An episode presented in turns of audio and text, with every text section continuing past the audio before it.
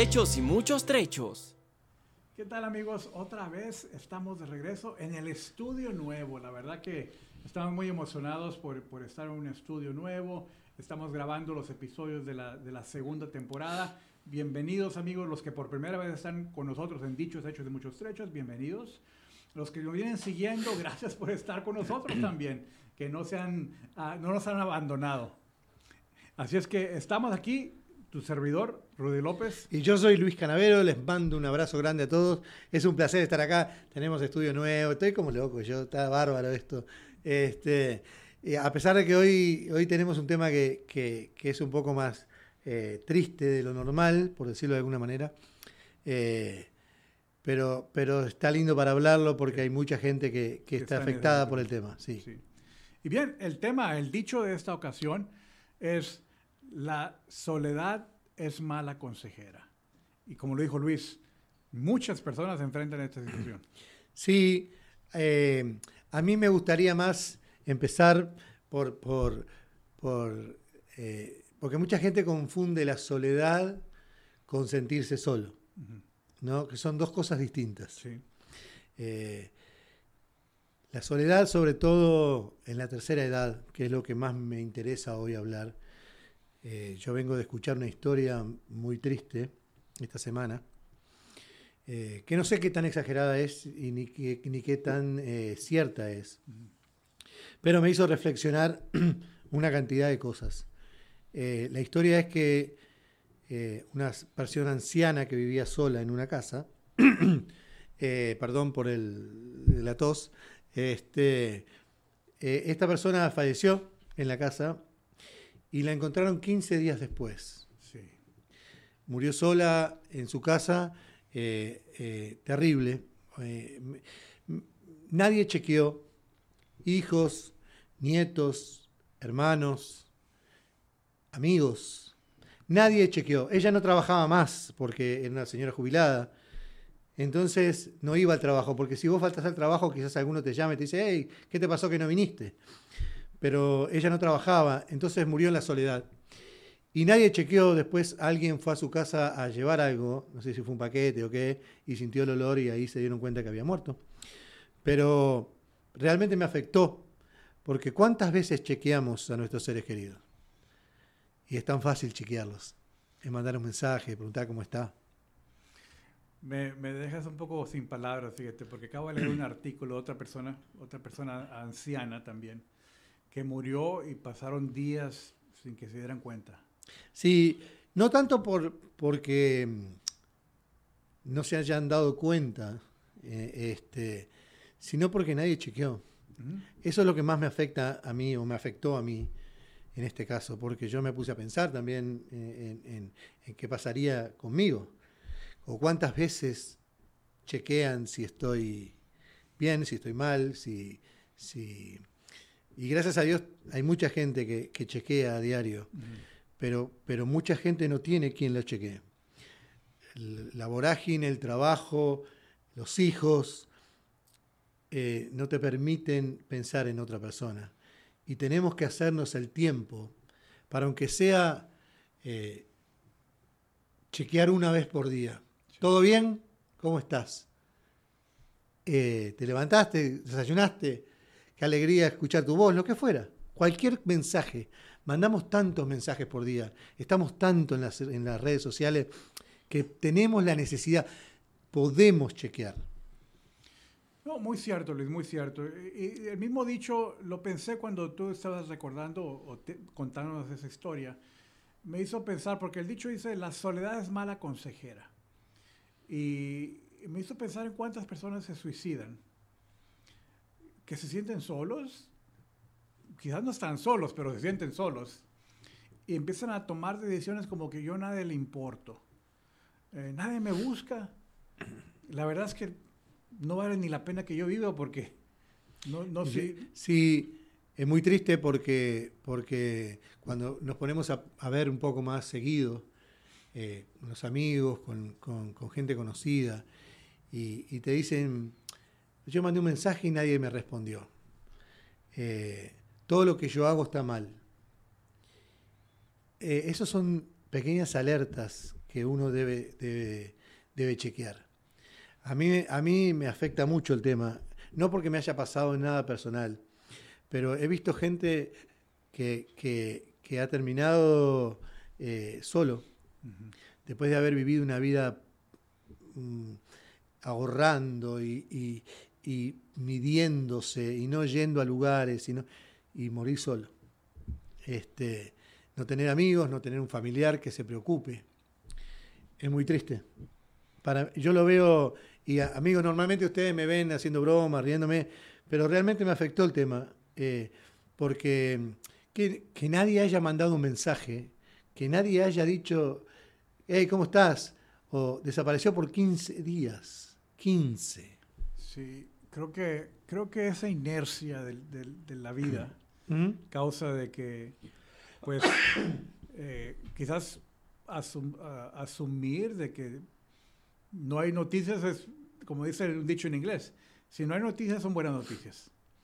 Y si, si ella necesita o él necesita de mí, me va a llamar. No, no, no, y, creo. Y, empiezan esas, esas ah, conclusiones cerradas de... de, sí, yo pensaba igual. Yo pensaba que, bueno, cuando necesiten algo me van a llamar.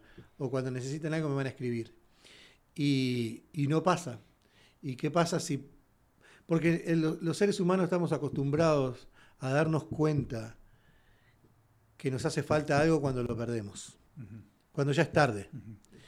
Eh, pero más te da cosita cuando estuviste a esto de mandar un mensaje y no lo mandaste y ya no pudiste mandarle más mensajes. A mí me pasó, fíjate, yo tendría unos 22, 23 años y una amiga de la universidad llegó, ella se graduó antes que yo, un año antes que yo.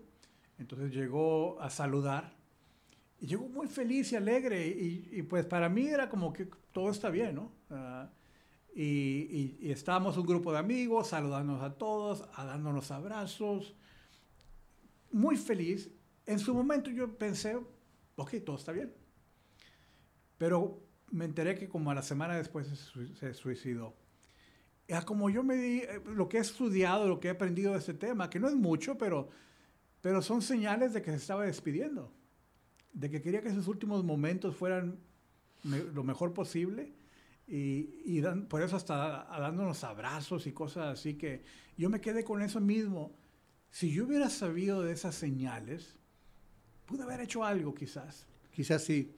Eh, yo no sé nada del tema y, y hablo de esto con profundo respeto porque sé que es un problema que tenemos hoy en la sociedad, tanto jóvenes como adultos, porque no hay edad para esto.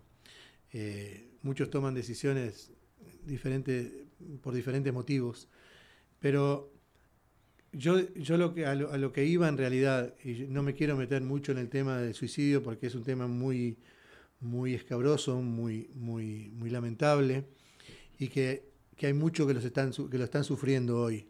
Entonces eh, es muy difícil para mí hablar desde el desconocimiento total. Este, pero sí eh, de poner mi granito de arena en cuanto a que, a que debemos chequear, por lo menos con los seres queridos, con los amigos, con, con, con, los familiares, con aquellas personas, con los compañeros de trabajo. Si un compañero de trabajo faltó, hey, ¿qué te pasó?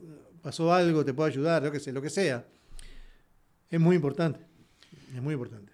Me hizo pensar, Luis, especialmente porque, pues bueno, mis papás están grandes de edad, los papás de mi esposa ya murieron, pero, pero es ese, eh, quizás una, una mala conclusión de mi parte, pero es, oye, mis hermanas están más cerca de ellos, ellas están al pendiente. Y he estado pensando en tiempos recientes, eh, bueno, ¿qué tal si nos turnamos? ¿Qué tal si yo me hago responsable de esa llamada o de, o de darles una visita una semana? Y, y, luego la otra, mi hermana, etcétera, ¿verdad? Entonces, eh, creo, que, creo que se puede trabajar en algo así. ¿Y que no pasa eso que, que, nos cuentas? Sí, sobre todo en la tercera edad, muchas veces eh, no sabemos eh, cómo utilizar las redes sociales o cómo utilizar, mandar un mensaje, porque somos de otra época, porque porque vinimos de otro lugar. Para nosotros mandar un mensaje era avisarle a fulano que vamos a ir a tal lado.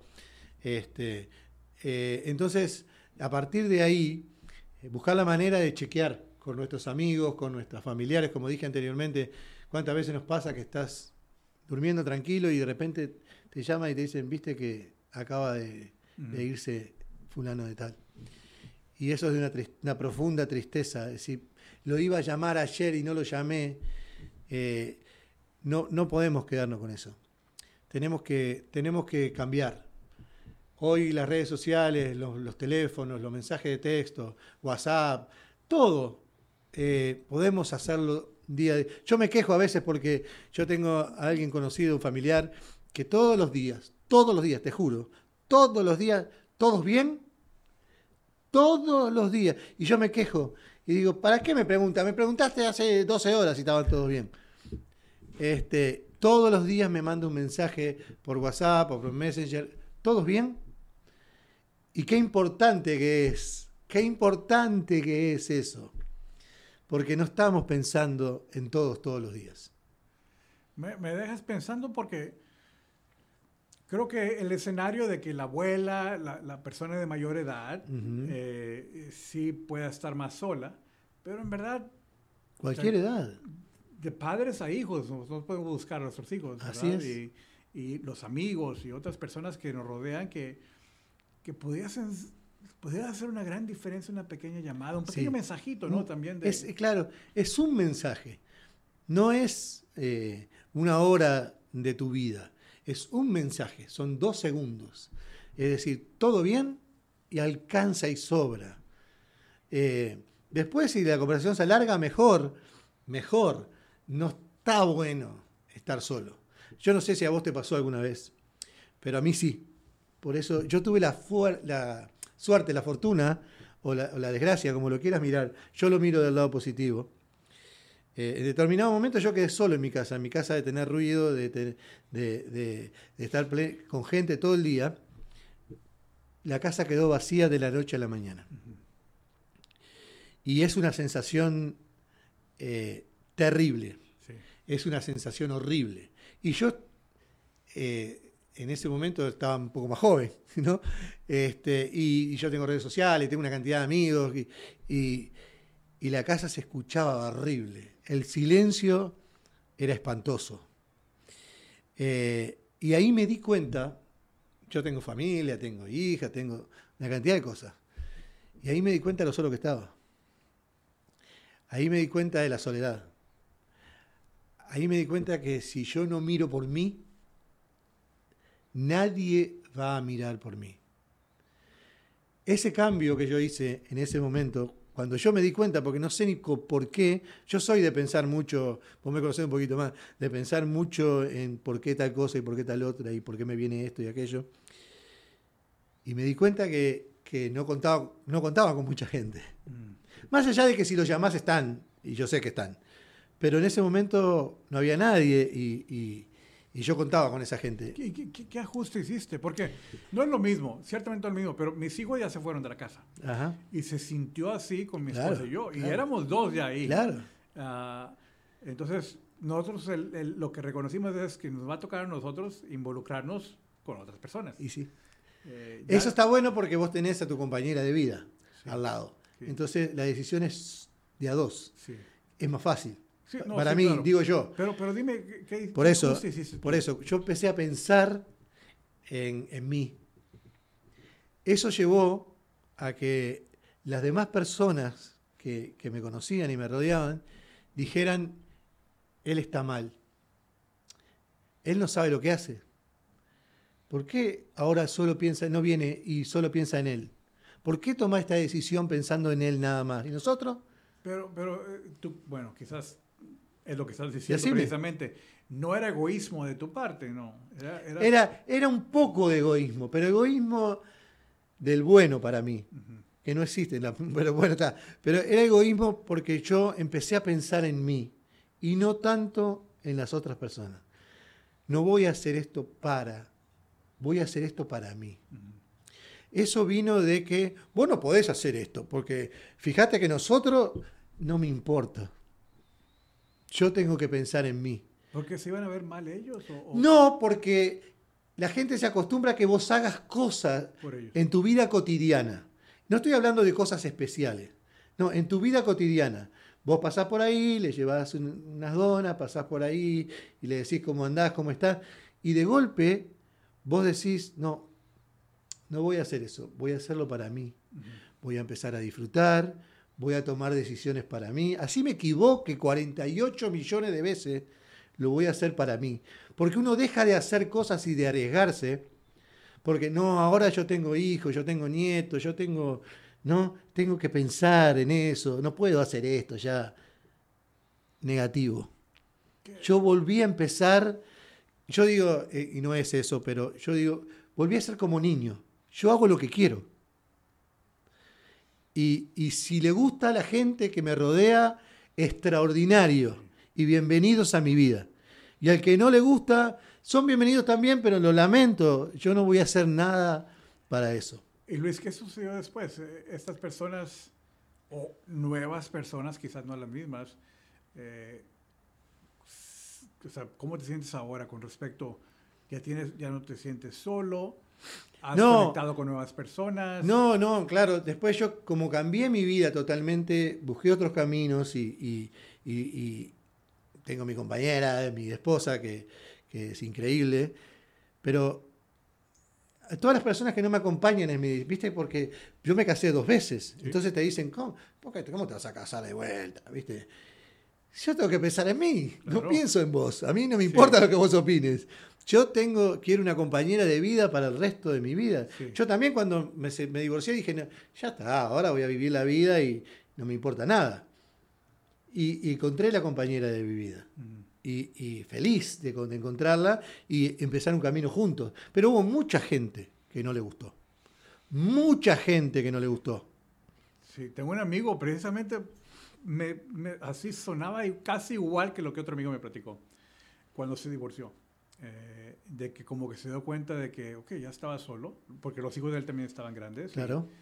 Y, y es el hecho de empezar a recordar, oye, Ujú. toda, o sea, no, quizás no es el término correcto de toda la vida, pero gran parte de su vida la vivió para enfocarse en otros Claro. para su hijo, sus hijos, su matrimonio, y eventualmente que quedó solo, empezó a darse cuenta, oye, pero a, a lo que antes significaba para mí mucho ya no está. Y tuvo que empezar a pensar en sí mismo. Y, y así como... Es, es muy difícil. sí, Y, eh, y- y eso lleva a, a que te vuelvas más duro también en alguna parte. Porque vos empezás a decir que no. sí. Empezás a decir, hey, vení para acá. No. No, voy a ir para el otro lado porque allá me siento bien. Entonces la gente no lo entiende. Oye Luis, pero y, y no, porque suena un poquito Dale, dale. contrario a, Dale. a, a la soledad. O sea, ¿tú creaste soledad adicional o, o cuál fue el impacto? ¿Cómo, o sea, ¿cómo eso cambia este paradigma?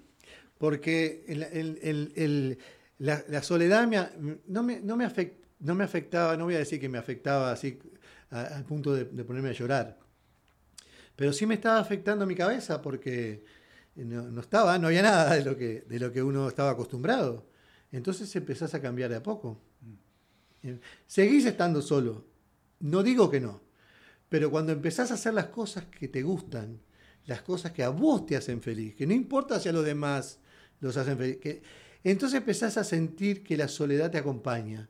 Por eso mucha gente confunde lo que es la soledad mala consejera con la soledad cuando uno decide encontrarse a sí mismo, buscarse, encontrarse y empezar a vivir consigo mismo. Entonces lo que lograste fue vivir solo, Sí. pero feliz. Correcto. Más satisfecho, más- Correcto. Más, contento con la vida. Correcto. Porque me di cuenta que, que había vivido para otros, que había tomado decisiones, más allá de que la gente no entienda o, o- o no lo valore o no lo tome en cuenta.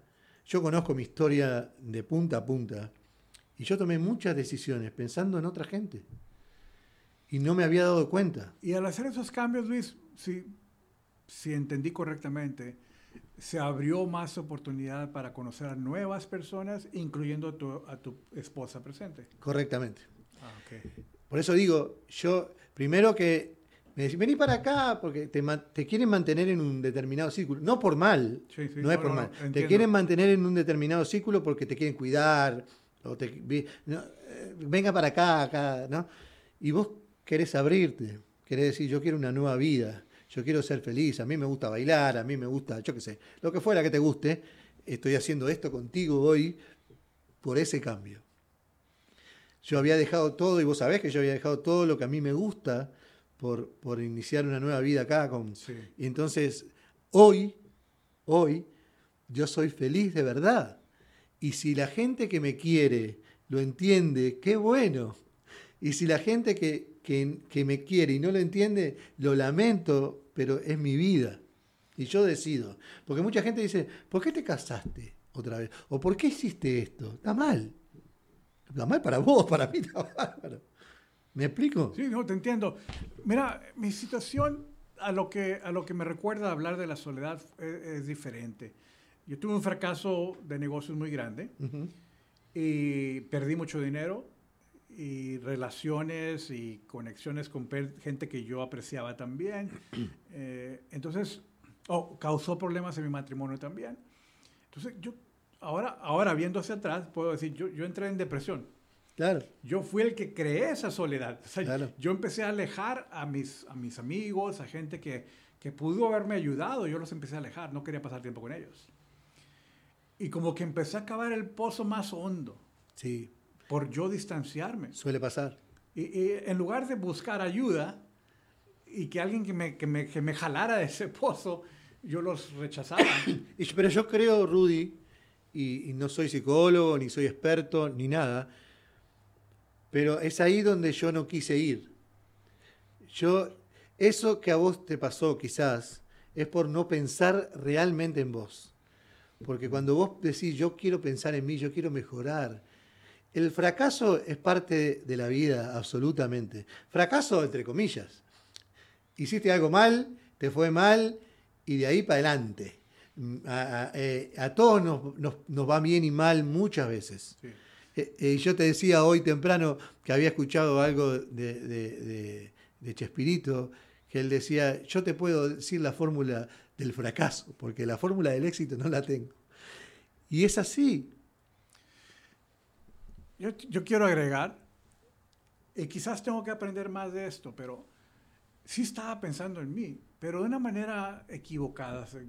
porque, porque parte de lo que representaba pensar en mí era decir, me tengo que cuidar, yo no quiero fracasar otra vez, yo no quiero que me pase lo mismo, gente llegada a mí me, me defraudó. Entonces, eh, para cuidarme a mí, mi corazón, mi, mi estabilidad, empecé a alejar a todos. Pensando en mí, pero, pero en realidad era como una mentalidad de víctima y, no necesariamente con ese contexto de decir, que pensando en mí, tengo que buscar ayuda, pensando en mí, tengo que salir de donde estoy atorado.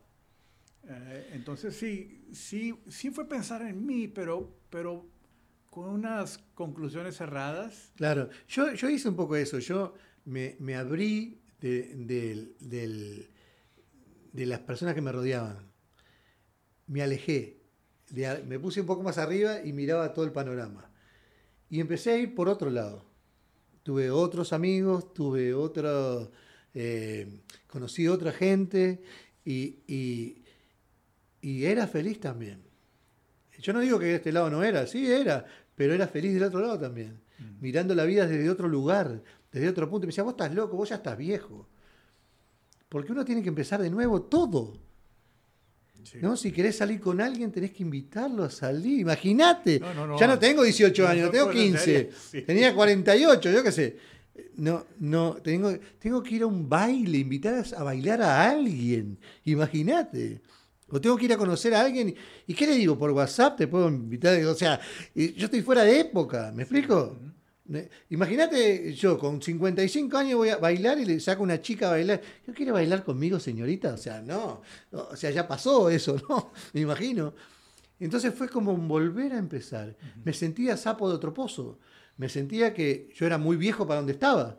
Miraba gente joven por todos lados y decía, pero mira esto, ¿yo qué hago acá? Yo no soy de acá. Pero la vida te va llevando a eso. Y termina siendo feliz uno. Termina siendo feliz. Se acerca a la juventud. La juventud te inyecta vida, sin duda. Empezás a conocer otra, otra gente, otra cosa. Y eso me hizo abrir la cabeza. Realmente me hizo abrir la cabeza. Es más, hubo alguien que me dijo, tiraste la chancleta, porque nosotros te dicen así, cuando, cuando te, zafa, se te zafa un tornillo y agarrás para, para la noche, digamos, te dice, se, tiraste la chancleta. Me dijo, invítame un día. este, sí, es así. Luis, no, no que sepa nuevamente la respuesta, pero esta anciana, esa persona mayor de edad que murió sola, entonces estamos hablando que posiblemente, basado en tu experiencia y la mía, ella pudo recrear una, en su eh, tiempo, en su etapa, recrear un círculo nuevo. Sí, yo, yo no lo pensé así. Cuando hablé de esa historia... Claro, entiendo. Sí. Claro, yo, cuando hablé de esa historia hablé de que nadie chequeó a ella eh, y la dejaron tanto tiempo ahí, tirada en el suelo. Eh, a eso me refería yo. Pero, que para mí, son, claro, son dos cosas distintas. Pero eh, en esa historia lo que iba yo es que nosotros no chequeamos a los seres queridos.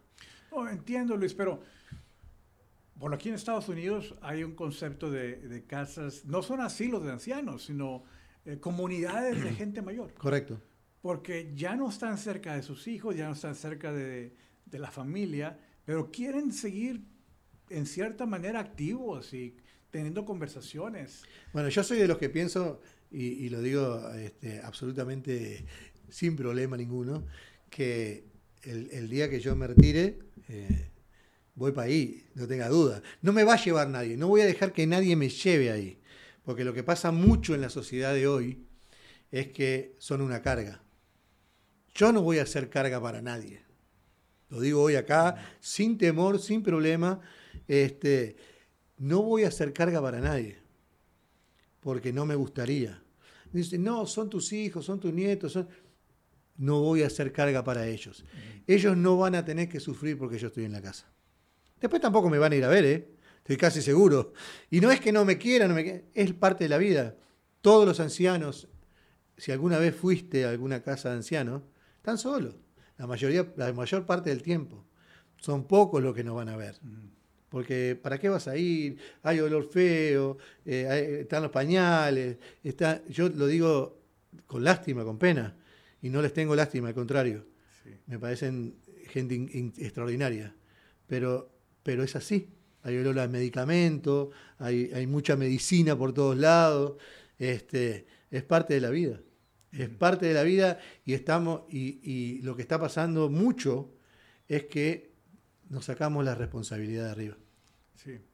Bien amigos, pues eh, estamos llegando al final del episodio y la verdad que, reflexionando rápidamente, eh, un par de moralejas que podemos aprender es eh, de no desentendernos, de, de verdad que podemos ser parte crítica de la vida de una persona o de extender la vida de una persona cuando somos parte de sus vidas.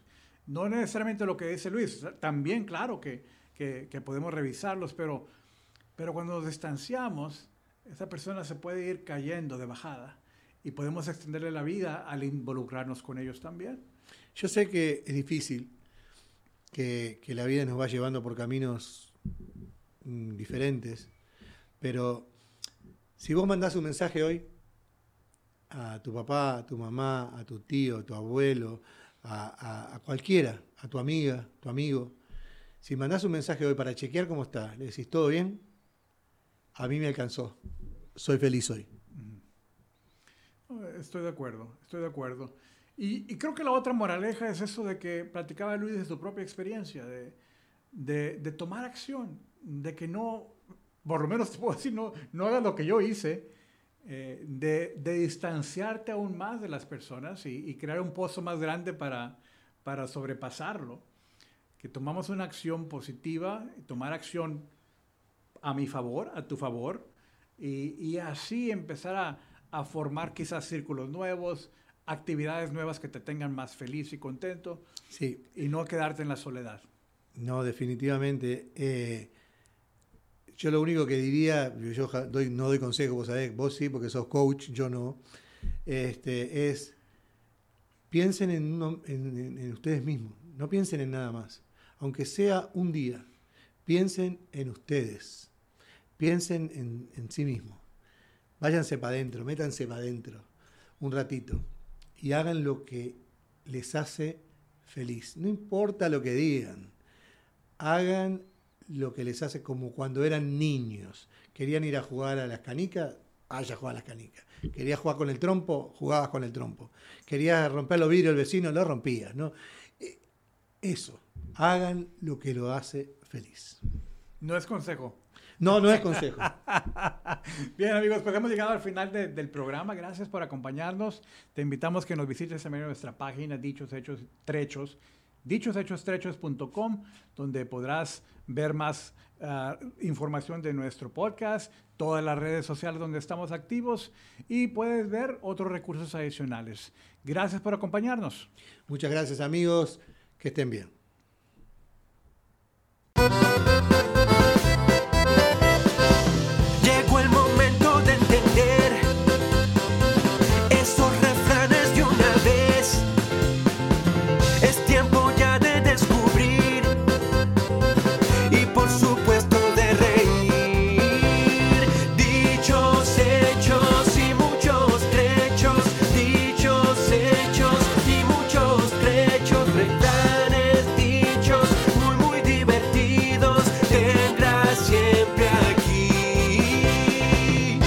Hechos y muchos trechos.